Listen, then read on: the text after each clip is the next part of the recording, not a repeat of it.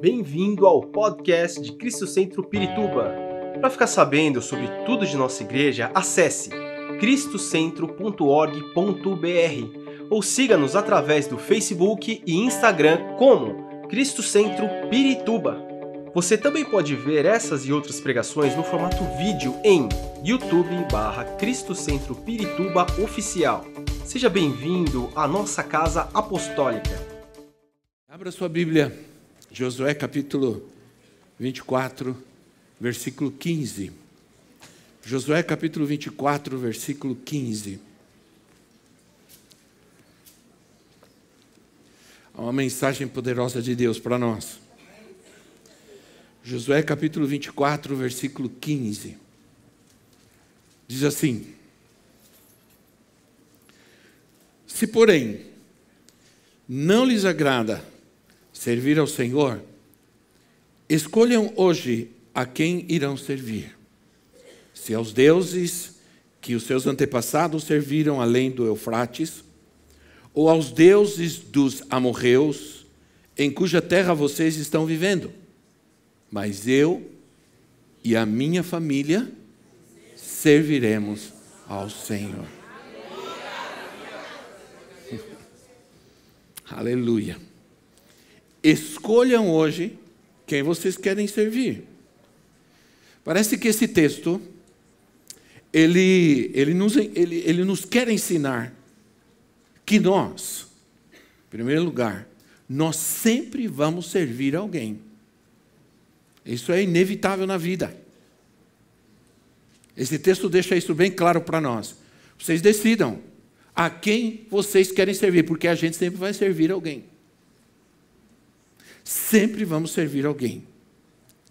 E Jesus disse, Jesus disse certa vez, que nós não podemos servir a dois senhores, mas nós vamos servir alguém. Não vamos servir a dois, mas vamos servir alguém. Se vocês escolherem servir ao Senhor, que sirvam. Que sirvam.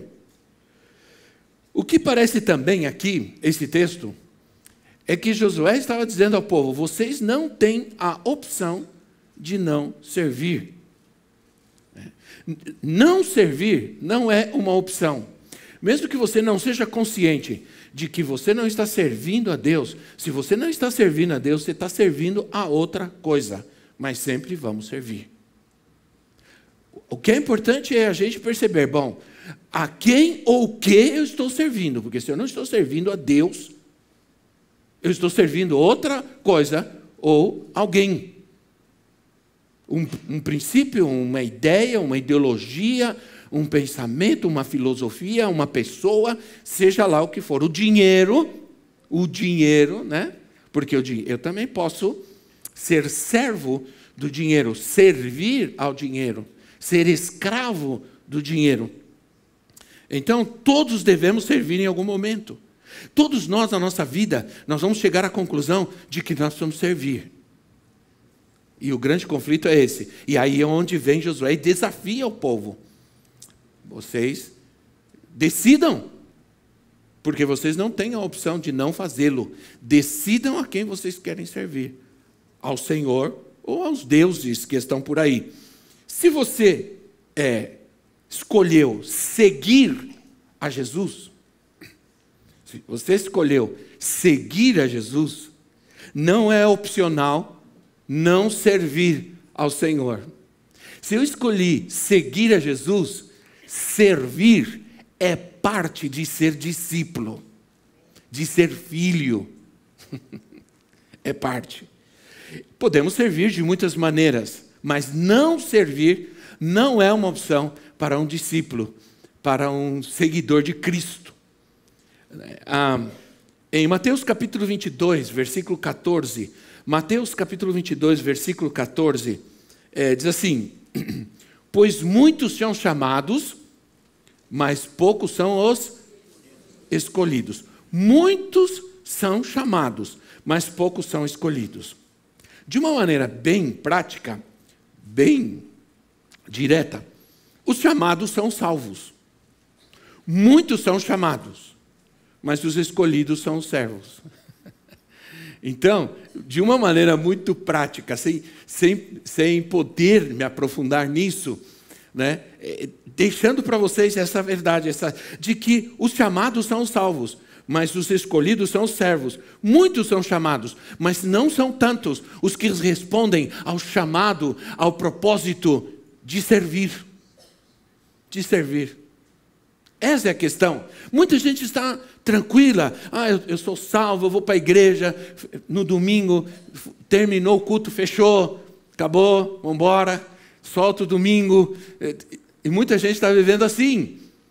Né? Bom, não existe nada de errado nisso, você ser chamado, você ser salvo. Mas é, o escolhido, ele quer servir. Ele responde ao chamado de Deus de servir. Eu quero servir, eu quero servir ao Senhor. Então, é, Jesus nos ensinou, e nós estamos falando sobre isso, eu falei, eu falei é, sábado, ontem, pela manhã, ministrei aqui aos pastores, e eu falei sobre crescer para servir. Né? Nós crescemos como indivíduos, como pessoas, como cristãos, como líderes, como servos, nós crescemos, mas o propósito do meu crescimento é só um: servir. Amém? Servir. Porque somos chamados para servir. Jesus disse: Eu vim para. Eu vim para servir. Eu não vim para ser servido. Mas ele falou isso porque ele queria nos dar o exemplo. Então Jesus nos ensina que, que se você ler os evangelhos, você vai aprender algo que é contracultural. Contracultural. Para Jesus, quem alcança a grandeza é quem serve. Não é quem tem casa, mansão, carro, é, quem tem muitos empregados. Não. Para Jesus, quem alcança a grandeza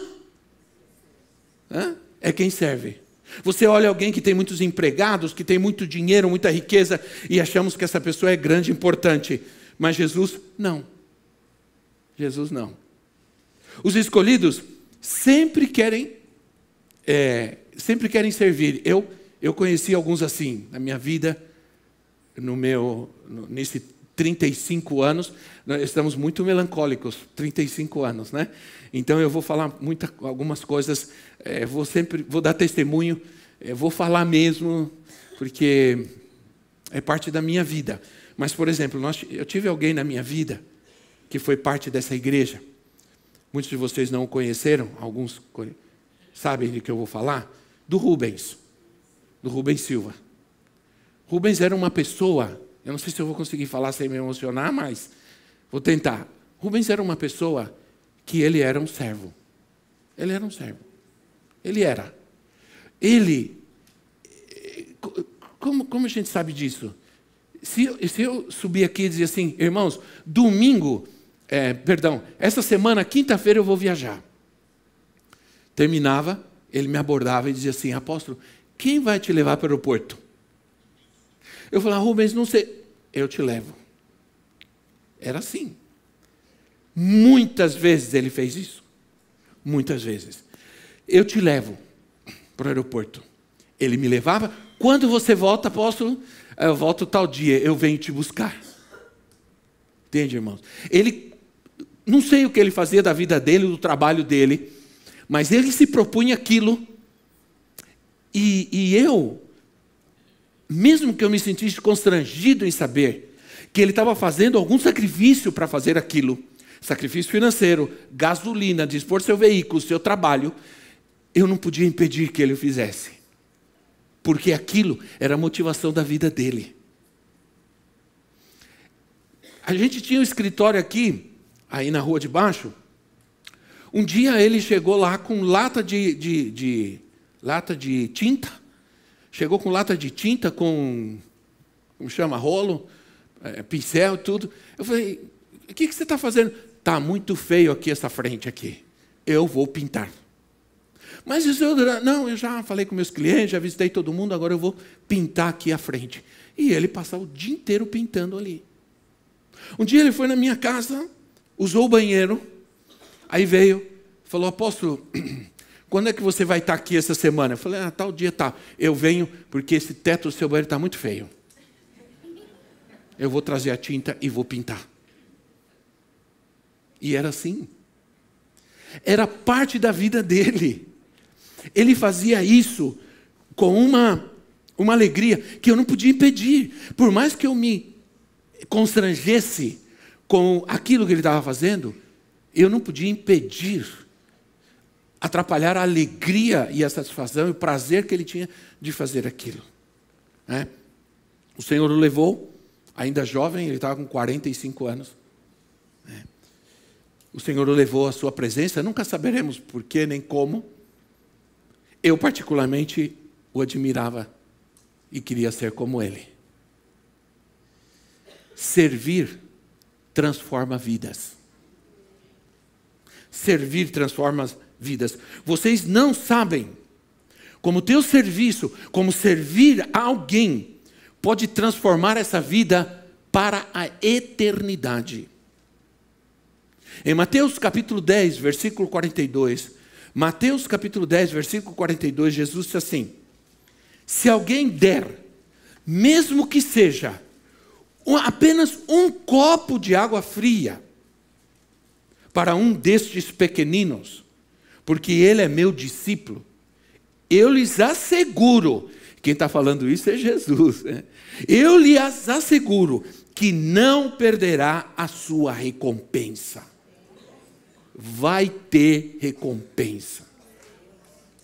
Quando você atende, quando você hospeda, quando você ajuda, quando você doa, quando você entrega, seja o que for, um copo de água fria é uma expressão mínima de Jesus para falar de que o importante não é a, a, o valor daquilo que se dá, que se entrega, mas é o coração com que se faz, com a atitude com que se faz, com o coração que se atende, com o coração que se ajuda, não perderá com certeza a recompensa.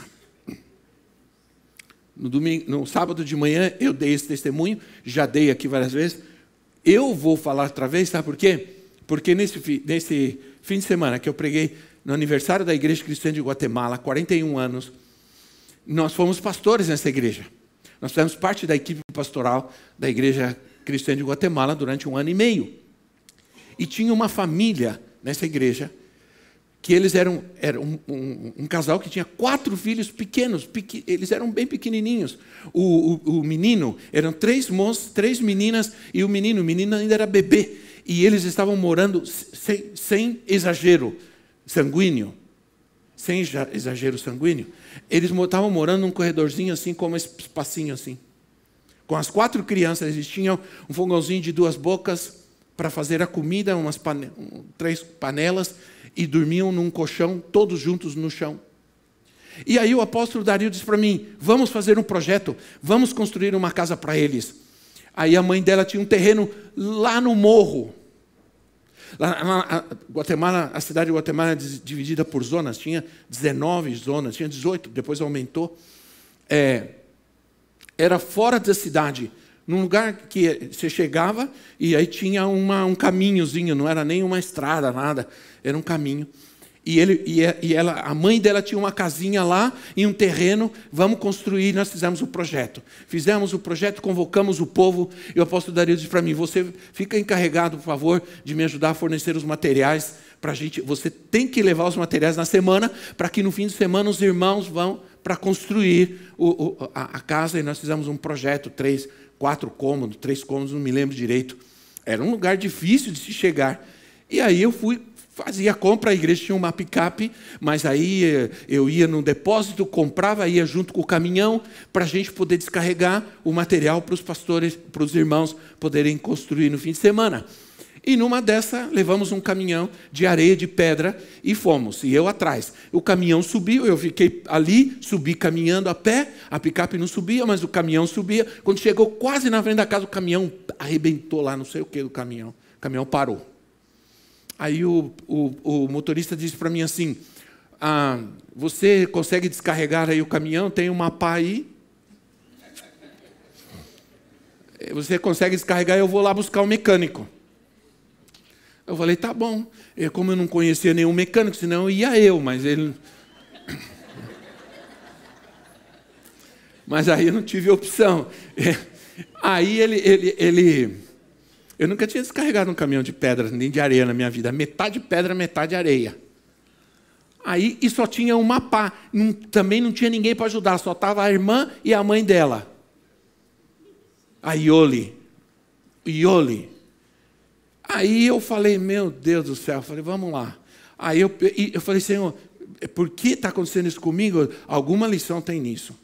Né? Aí eu peguei a pá e comecei a descarregar o caminhão, sozinho. Olhava, não aparecia ninguém, também não tinha outra pá, não ia adiantar nada.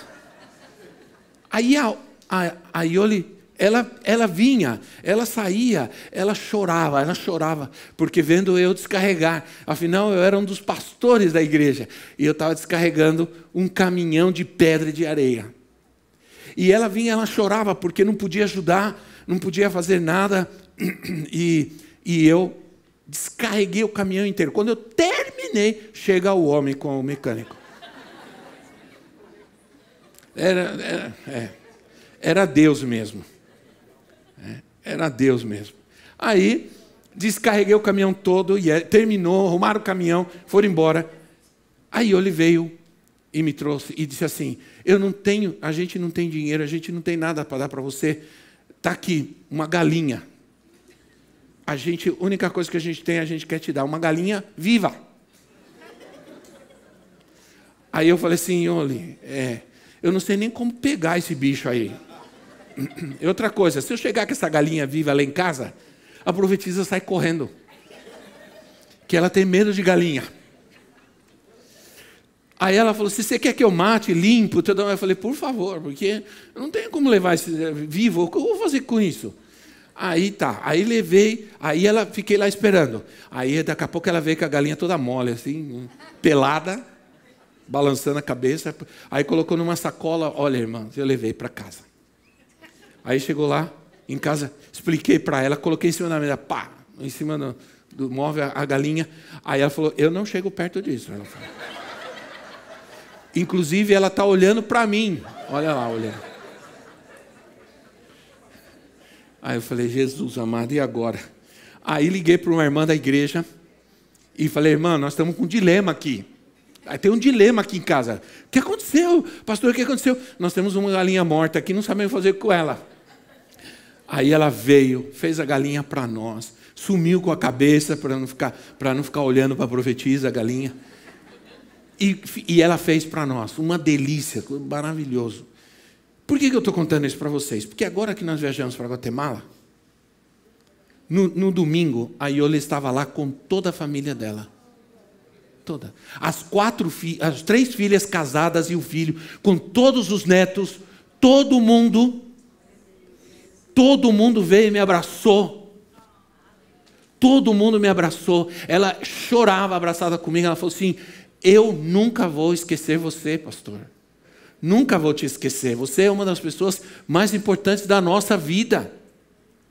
E eu vi admiração e carinho nos olhos das filhas, do, do filho, dos netos, e eles eram pequenininhos.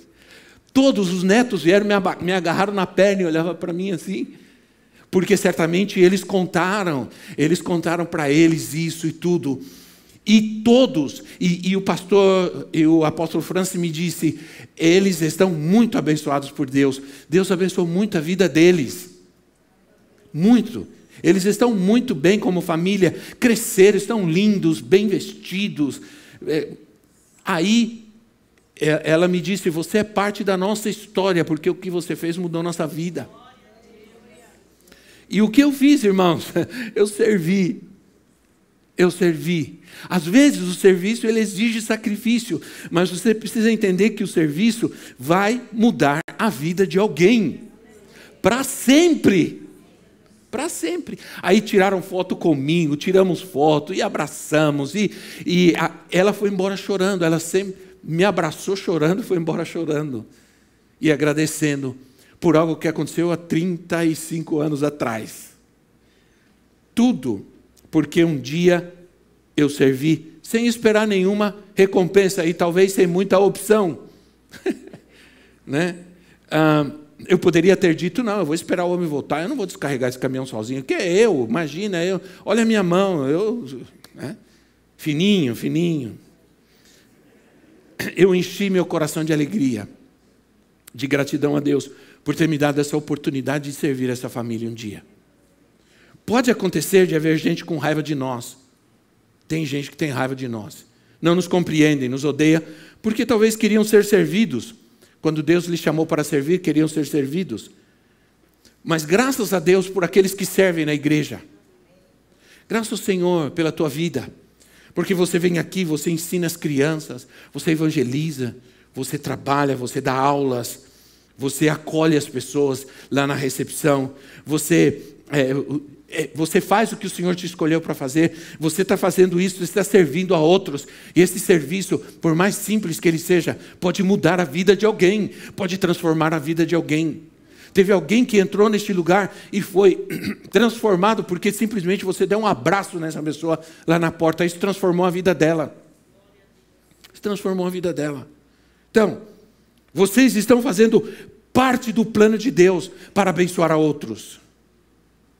Às vezes não parece ser algo grande ou importante, mas o seu serviço, o seu servir abençoa alguém. Abençoa alguém. Servir tem retribuição.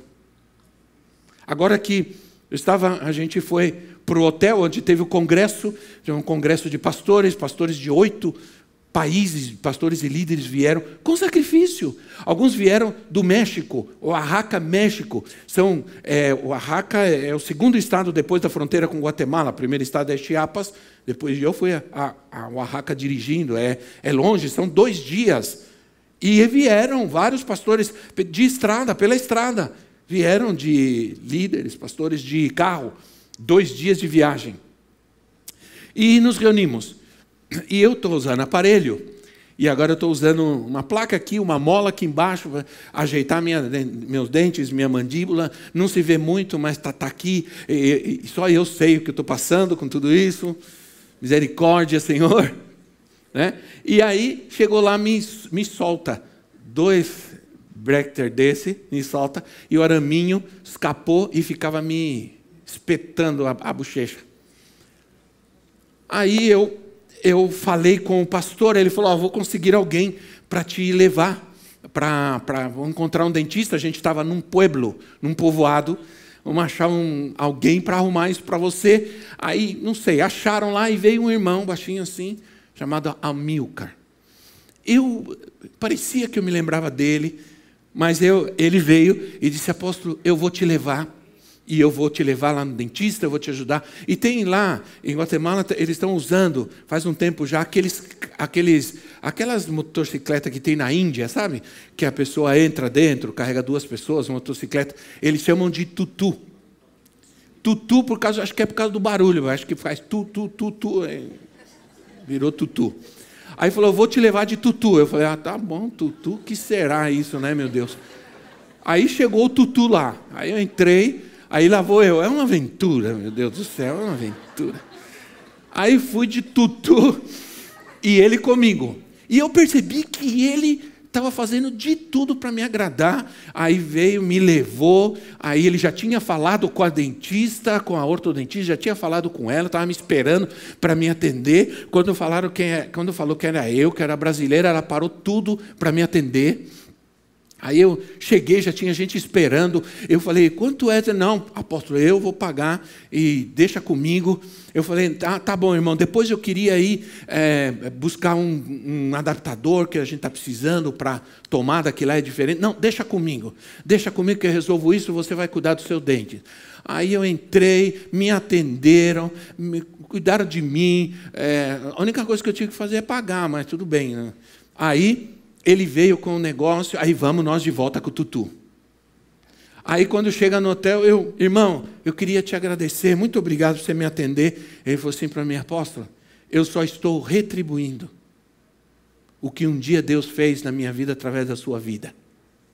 Eu nem, nem me lembrava direito. Ele falou, um dia você veio e você ministrou e você estava orando pelas pessoas, você veio direto em mim, me abraçou e começou a orar por mim começou a, a, a, a, orar por mim e, e abençoar a minha vida e ministrar a minha, minha paternidade. Eu sofri muito. Sofri muito com meu pai, sofri muito, muito. Eu fui muito agredido, fui. É, é, bom, ele explicou lá a situação. Mas aquele dia você trouxe uma palavra de Deus, me abraçou, me amou, me ministrou, e aquilo mudou a minha vida. Você chorou comigo aquele dia, quando você orou. E foi como se era próprio Deus que estava me abraçando e me amando, e nunca mais eu tinha, eu estava começando a ir para a igreja, nunca mais eu deixei ao Senhor na minha vida. Eu só estou retribuindo algo que, que você fez por mim. Entende, irmãos? Aí, lá em Mateus capítulo 7, versículo 12, Jesus diz assim: Assim em tudo, façam aos outros o que vocês querem que eles lhe, lhes façam. Pois esta é a lei e os profetas. Os filhos do reino, eles vivem a cultura do reino. A natureza do reino é a natureza de Deus. A lei e os profetas, a palavra de Deus, é que, é que, é que nos ensina, é que faz, é, nos ensina que o que você faz aos outros tem retribuição, bem ou mal. Essa é a lei, essa é a natureza da palavra de Deus, é a natureza daqueles que vivem no reino de Deus. Por isso é uma contracultura. No mundo não é assim, mas no reino de Deus é assim. E se você observar quase todos os mandamentos, os mandamentos, as bem-aventuranças, o fruto, as manifestações do fruto do Espírito, quase todas, ou todas, ou quase todas, têm a ver com aquilo que a gente faz aos outros. Aos outros. Por exemplo, não matarás, não adulterarás, não furtarás. Se você vai roubar, vai roubar alguém. Se você vai adulterar, vai é, contra alguém. Não darás falso testemunho contra o teu próximo. Não cobiçarás a casa do teu próximo. Não cobiçarás a mulher do teu próximo. Não cobiçarás os servos, os bois, o jumento do teu próximo. Tudo tem a ver com algo que eu posso fazer contra alguém. Isso é muito sério. Tem a ver com o que podemos fazer aos outros e, e em que se resume a palavra. E aí onde está essa, o que nós chamamos de contracultura? A cultura não é essa. Fica na sua, que eu fico na minha. Faz a sua, cada um no seu quadrado. Mas nós somos chamados para servir. Não é somente não fazer algo mal contra alguém, mas também é atender alguém, é servir alguém. Nesse mundo, existe apenas três, três atitudes que nós podemos ter com relação a isso. Primeiro é: o meu é meu. Essa é essa é a cultura do homem comum. A cultura do homem comum é o meu é meu, é minha casa, meu, meu, é meu, é meu dinheiro, é meu carro, é meu, é meu, é meu, é meu. O meu é meu. A cultura do homem comum. Mas existe outra cultura. O teu é meu. Essa é a cultura socialista, comunista. Essa vergonha que nós estamos vivendo. O teu é meu, por isso estou invadindo casa, invadindo é, terra, invadindo. Porque o teu é meu. Essa é a cultura do homem maligno. Isso é maligno. Isso não é só uma ideologia, isso é maligno. Esses dias, uma família no sul, uma família de desocupados invadiram uma casa. E quando a pessoa chegou, tinha gente morando na casa dela. E foi uma luta para tirar. Porque a justiça disse: eles têm direito, eles não têm onde morar. Mas é a minha casa. Entende? Então, o que acontece? É a cultura do homem maligno. Mas tem a cultura do homem de Deus, do filho de Deus. O, te, o meu é teu. Aí é onde reside, a, aí é onde entra o conflito, hein, gente? Porque Jesus, a palavra diz assim: o que de graça recebestes, de graça Uma vez um jovem chegou para Jesus, Senhor, eu faço isso, eu obedeço toda a lei, todo... o que, que eu preciso fazer para ser salvo? Obedeço os mandamentos, já obedeço todos os mandamentos, tá bom. Então vende tudo que você tem, dá aos pobres e vem e me segue. Jesus não estava dizendo que nós precisamos dar tudo que a gente tem e ficar pobre. Ele não estava dizendo isso. O que ele estava dizendo é que aquilo, aquilo que, que você está servindo ao dinheiro, que o dinheiro é a tua segurança, o teu serviço, você tem que se fazer isso para me seguir. Porque se você quer me servir, você tem, se você quer me seguir, você tem que servir. Era isso que Jesus estava dizendo. Muda teu coração, muda sua atitude. Entende? Então, é, esse, eu quero que você veja algo comigo. Veja algo comigo em Marcos capítulo 10, versículo 45. Diz assim: Marcos capítulo 10, versículo 45. Pois nem mesmo o filho do homem veio para ser servido, mas para servir e dar a sua vida em resgate por muitos. O filho do homem, não o filho de Deus, não o Deus, não Deus. Jesus usa essa expressão, o filho do homem, porque ele está dizendo, eu estou, eu, eu estou dizendo isso na minha natureza humana. Por quê? Porque Deus não tem que servir a ninguém. Sim ou não? Deus não é nosso servo. Embora os homens queiram transformar ao Senhor no seu servo, né? Porque eles dizem, Deus tem, minha obrigação, tem a obrigação de me dar, de me abençoar, de me suprir. Deus não tem obrigação de fazer nada para você. Deus não tem obrigação de te dar nada. Não, Senhor, restitui, retribui. Senhor, está. Como assim? Deus está obrigado a me dar? Deus está obrigado a me dar, a me restituir? Quando? Onde? Deus não, tem, não é meu servidor. Ao contrário, eu que tenho que servi-lo e dar tudo que tenho para Ele. É? A recompensa de Deus vem na minha vida porque eu sirvo, não porque eu fico reivindicando. Reivindica, exige, porque Deus tem que dar. Que história é essa? Né? As pessoas estão assim, estão cantando umas coisas estranhas, dizendo assim: é, é, Senhor, é, é ainda você, um dia que você zombou de mim quando eu estava lá embaixo, cantando, adorando na igreja. Dia, quando eu estiver lá em cima, você vai olhar para mim, você vai estar na desgraça. Jesus amado, isso aí é vingança. Tem um cântico que diz assim: que o Senhor está na porta, ele bate, bate, bate, quase pedindo pelo amor de Deus para entrar, mas eu só vou abrir se eu quiser, não sei o quê. Então, nós estamos querendo transformar a Deus nosso servidor. Deus é Deus. Ele não é servo de ninguém. Sim ou não, irmãos? Deus não é servo de ninguém.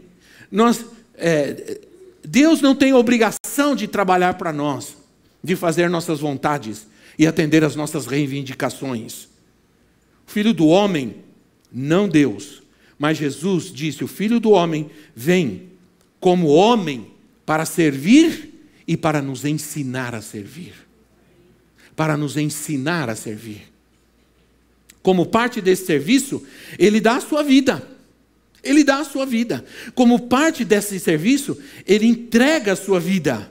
Sempre há um preço para servir. Sempre há um preço. Eu não, eu não vou servir a Deus quando tenho tempo, quando dá tempo, quando não tem nada para fazer. Não.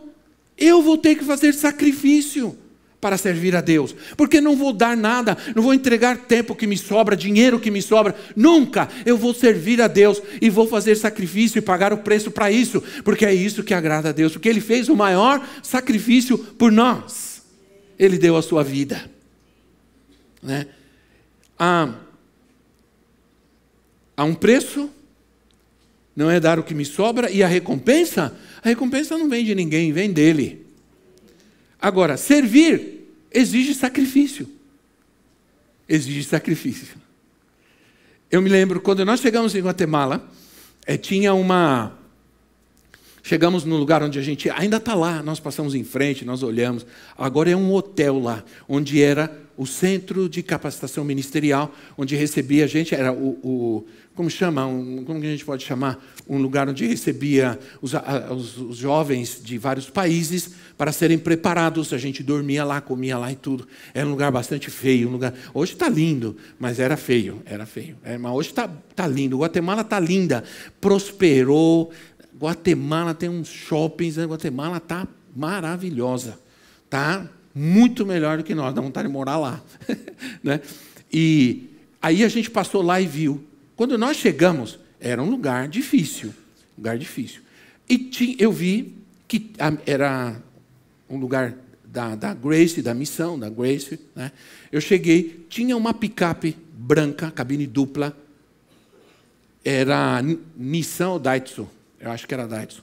Estava estacionada, branca, branca porque dava para ver que era branca, mas estava estava com os quatro pneus murchos, bem detonada e tudo, e estava lá estacionada. Aí eu, eu perguntei, o que, que, que acontece com esse carro? Porque a gente se incomoda, né? A gente que eu me incomodo com essas coisas, eu não consigo ficar vendo uma coisa desse jeito assim. Eu me incomodei e falei, que, que que, que é isso aí? Aí eu perguntei para o apóstolo Norman. Aí ele disse assim: o que acontece é o seguinte: os pastores, essa picape é da missão, eles usam e trazem aí, largam aí. É, quebrou, o pastor foi usar, quebrou, trouxe e largou aí. Eu falei: sabe de uma coisa? Todo mundo quer usar, mas ninguém quer arrumar, ninguém quer, quer lavar, ninguém quer fazer nada. Eu larguei aí, deixei aí, deixa aí e, e vão ficar sem, porque não cuidam. Ah, era assim, e é assim mesmo, usavam, usavam carro da missão, usavam e largavam lá. Largavam lá. Quebrava, estragava, largavam lá. Aí eu me incomodei. Aí comecei a ir atrás de um das pessoas. Fui na igreja, falei com alguém, falei, sabe de alguém que sabe arrumar, que é mecânico algum? Comecei. Falei com um, falei com outro. Peguei um pneu, tirei, levei no borracheiro, paguei, arrumei, trouxe, coloquei. Peguei outro, levei rolando, fui lá, paguei, arrumei, coloquei lá. Lavei toda a picape. Aí veio um irmão falar comigo: Ah, eu tenho um primo que está lá perto, lá, ele, ele é mecânico. Ele, ele falou que ele vai lá ver. Aí ele veio. Falou assim: Ó, ele abriu, olhou, ah, é um motor de arranque, eu, eu, vou tirar, vou levar, eu arrumo, pode deixar. Aí eu brinquei com ele, falei, oh, faz isso para mim, eu não tenho, não, não se preocupe, eu vou fazer para você. Todo mundo, é, a gente era brasileiro, todo mundo queria fazer as coisas para a gente, agradar a gente, né? Eu quero dizer para você que as pessoas amam o Brasil. Quando eu gosto de chegar lá e falar que eu sou brasileiro, porque todo mundo me trata bem. Só tem um problema. Só tem um problema. Eles querem que eu faça uma coisa que é difícil, querem que eu jogue bem futebol. Aí, aí não dá certo. Porque aí eles acham que todo brasileiro joga bola. Eu, e, e eu sei que não é assim. Eu sei que não é assim, a começar por mim. Né? Então, aí eu, eu, ele, feliz comigo, conversando, ele levou, arrumou, funcionou, lavei, poli, linda ficou a picape. Aí levei para o pastor e falei assim: ó, está aqui a chave, está funcionando, lavei, está funcionando, arrumei. Tá. Aí ele olhou para mim e falou: Está funcionando? Tá. Ele falou: Então é o seguinte: está aqui a chave, você vai usar um mês essa picape. Pelo que você fez. Você vai usar um mês. Aí um mês eu andando, eu não tinha carro, lembra que a gente não tinha carro, cheguei lá sem carro, estava andando de ônibus, um mês andando com a picape, todos os pastores olhando. Claro, eles começaram já a pedir. Ah, a gente precisa, a gente precisa usar. Tá. Ele está usando, por que ele está usando e a gente não pode usar? É assim. Né? Então é assim. Aí, pouco tempo, um mês depois, deixei lá com a chave e tudo, sumiram, a picape. Um dia apareceu toda arrebentada lá. O pastor entrou, chegou, deixou lá e foi embora. E aí, né? Então o que acontece? Sempre vai existir um sacrifício para se servir. Né? Jesus deu a sua vida, outros vão dar o seu tempo. O apóstolo Norma me impressionava pela sua grandeza em servir. Ele tinha uma van para 12, 15 pessoas. Esse era o carro dele. Nós temos carros confortáveis, né? Nossos carros são confortáveis, cabe quatro pessoas e é muito confortável. Ele tinha uma van. Esse era o carro dele, não tinha outro carro, esse era o carro dele. 15 pessoas numa van diesel enorme. Por que, que ele tinha essa van? Porque ele carregava as pessoas. Terminava o culto, enchia de gente, e ele ia deixando todo mundo pelo caminho. Ia para algum lugar, levava aquele monte de gente. Sempre estava carregando os estudantes, carregando as pessoas. Por que, que ele tinha uma van? Para servir. Para servir.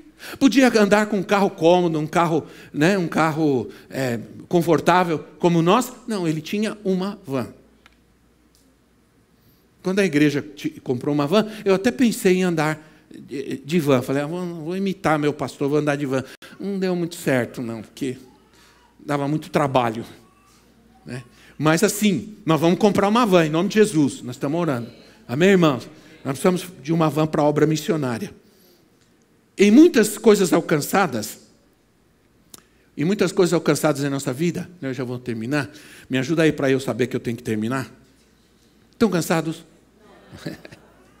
em muitas coisas alcançadas na nossa vida, nós começamos servindo. Nós começamos servindo. Não é começa já arrebentando, não. A gente começa servindo. Às vezes, nós servimos sem esperar receber nada. E não devemos esperar nem reconhecimento. Nem que alguém diga para a gente assim: olha que lindo que você fez, muito obrigado, Deus te abençoe. Né? Não, que lindo que você é. Não. Fica esperando essas coisas. Né? Às vezes, a retribuição vai ser uma galinha.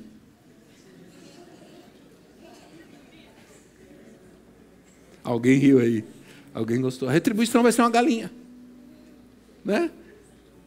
E, mas nem sempre, ou quase sempre, a gente começa recebendo. Quase sempre a gente começa dando. O pessoal de Belém, eles sempre me ouvem. Provavelmente o pastor, o apóstolo Marcelo está me ouvindo. Quando eu comecei a ir a Belém, a gente ia por nossa conta. Eu ia por minha conta. Os pastores estavam começando, eram jovens, estavam começando a obra tinha nada, uma casinha simples. Belém faz calor, gente. Mas faz calor, mas faz calor. Você não sabe o que é calor. Eles não tinham, tinha um ventiladorzinho velho, que o bichinho fazia tanto barulho, que ele ia para um lado assim, quando ele voltava, ele fazia. Aí ele ia para lá, voltava. A noite inteira assim. Um calor terrível.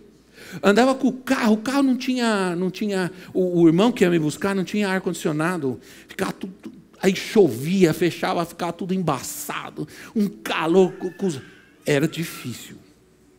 Mas hoje não é mais assim. Deus abençoou o pastor, Deus abençoou a igreja. Hoje a gente dorme com ar-condicionado, tem ar-condicionado na casa, no carro, na igreja tem ar-condicionado. Eles nos tratam com amor, nos recebem com amor, faz de tudo para nós, dá o melhor para nós. Por quê? Porque um dia a gente foi sem esperar receber nada. A gente foi só para servir. Entende? E isso em vários lugares. Em vários lugares. Que oportunidade que vocês me dão de dar esse testemunho para vocês. Saber que nós estamos aqui, mas há uma história você se admira da minha glória, conheça a minha história. Alguns foram embora, porque vieram até nós, foram embora, porque queriam começar recebendo, não queriam começar doando, entregando. Não, não me ajuda, não me dão, eu vou embora. A lição de Deus é que no reino, nas ações do reino, você nunca vai perder, você sempre vai ganhar, mesmo quando você só está entregando. Você só está dando. Ainda assim, você não está perdendo. Você está ganhando. Essa é a visão do reino. Sirva, porque é um prazer servir, é uma paixão que é parte da vida do escolhido, do filho de Deus.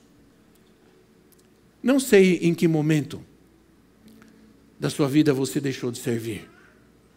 Não sei. Talvez você já serviu e agora você não está fazendo mais, por alguma razão. Não sei porquê, nem por causa de quem, mas o Senhor está dizendo hoje para você: volte a servir. Volte a servir. Volte a ser. Termine a sua vida servindo ao Senhor. É como Jesus quer nos encontrar. Quando Ele voltar, Ele quer nos encontrar servindo. É o que diz a parábola dos dois servos. Quando Ele voltar, quer nos encontrar servindo. Pode haver um momento na sua vida também que você pode estar tratando de servir dois, a dois senhores. Esse momento você está envolvido em situações e está, sem, às vezes sem perceber, você está servindo a outro Senhor. E isso está trabalhando o teu serviço ao Senhor, a Deus. Então é hora, o Senhor está fazendo esse chamado na tua vida hoje, de você voltar a servir, Senhor, em algum momento me perdi, em algum momento me envolvi em outras coisas e não estou servindo ao Senhor e eu quero voltar a servir ao Senhor. Hoje é um dia de resgate, é um dia de restauração, é um dia de cura, amém? É um dia de restaurar nosso serviço, nosso servir, nosso chamado a Deus, ao Senhor, à igreja de Jesus Cristo. Por que não nos colocamos em pé em nosso lugar? Esperamos que esta mensagem tenha te inspirado e sido uma resposta de Deus para a sua vida. Quer saber mais sobre Cristo Centro Pirituba? Siga-nos nas redes sociais no Facebook, Instagram e YouTube, ou visite nosso site em cristocentro.org.br.